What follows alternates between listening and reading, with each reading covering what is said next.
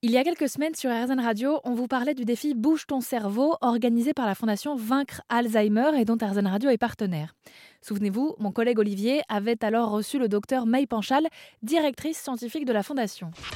Euh, l'année dernière, eh bien, euh, on avait lancé le défi de faire 100 000 km tous ensemble et on a largement dépassé euh, nos objectifs puisque on avait réussi à faire 171 000 km tous ensemble.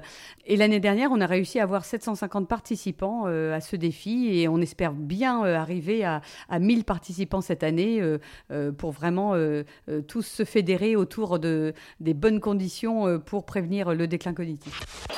1000 participants, 200 000 km à parcourir, l'objectif était ambitieux, mais il a été atteint et même dépassé puisqu'on comptabilisait à son terme 338 000 km enregistrés grâce à plus de 1700 participants. C'est au-delà des attentes et cela permet de récolter des dons, comme nous l'explique Marion Lévy, responsable études et recherches à la Fondation Vaincre Alzheimer. Alors cet argent va servir principalement à financer nos missions et dont notre mission principale qui est de financer la recherche.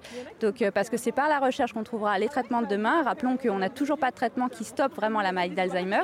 Donc euh, ici c'est vraiment pour, euh, pour aider la recherche à continuer bah, de, mieux comprendre la maladie d'Alzheimer, de trouver des traitements contre cette maladie et aussi même de, savoir mieux la diagnostiquer, la diagnostiquer plus tôt, etc. Donc c'est vraiment par la recherche que ça se passe euh, et c'est pour ça que c'est notre mission principale qu'on souhaite euh, financer.